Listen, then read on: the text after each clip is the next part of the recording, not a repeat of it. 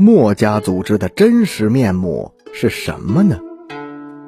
墨子，鲁国人，战国时期著名的思想家、教育家、军事家、社会活动家，墨家学派的创始人。墨子的活动概括起来，大概就是传道、授业和解惑。为了宣扬他的思想和主张，墨子广招学徒，并且建立了一个组织，称作墨家。墨家是一个有着严密纪律和组织的团体，最高领导人称作巨子。所有的墨家成员都是墨者，墨者必须服从巨子的指挥。为了达到目的，甚至可以舍身成仁。墨家的这个组织提倡爱，不光是爱，还要兼爱。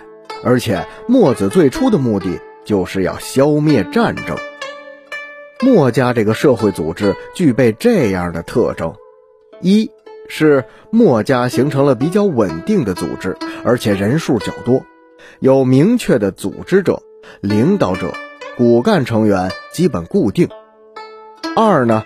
是墨家有组织的，通过各种方式获取经济利益，具有一定的经济实力，支持该组织的运行。墨子呢，将所有的墨者培养成技术精湛的工人，他们小到做家具，大到搞建筑，都是专业人士，而且收费便宜，童叟无欺。于是墨者就成为了当时百姓最受欢迎的那种手工业者。他们还制造武器。但是这些武器呢，不会卖给侵略的一方，只卖给防守的一方。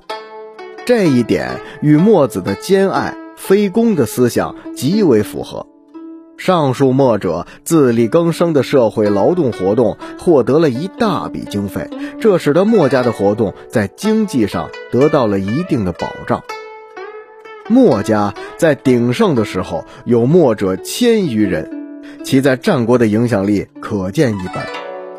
墨家要求每位墨者都要有一技之长，他们平时要有买卖就去做，如果没有，他们就聚在一起进行一些技能训练，以备不时之需。墨者大都来自社会的下层，如果有弱国遭遇攻打，百姓有难，他们就前往救苦救难。当时的墨家成为了弱国和弱者的保护神，兴天下之利，除天下之害。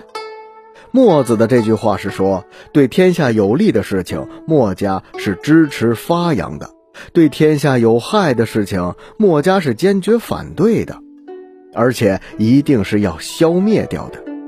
这就说明墨子建立的这个组织是以拯救黎民苍生为己任的。他们的思想是人人兼爱，人人非攻，只有这样才能换来和平。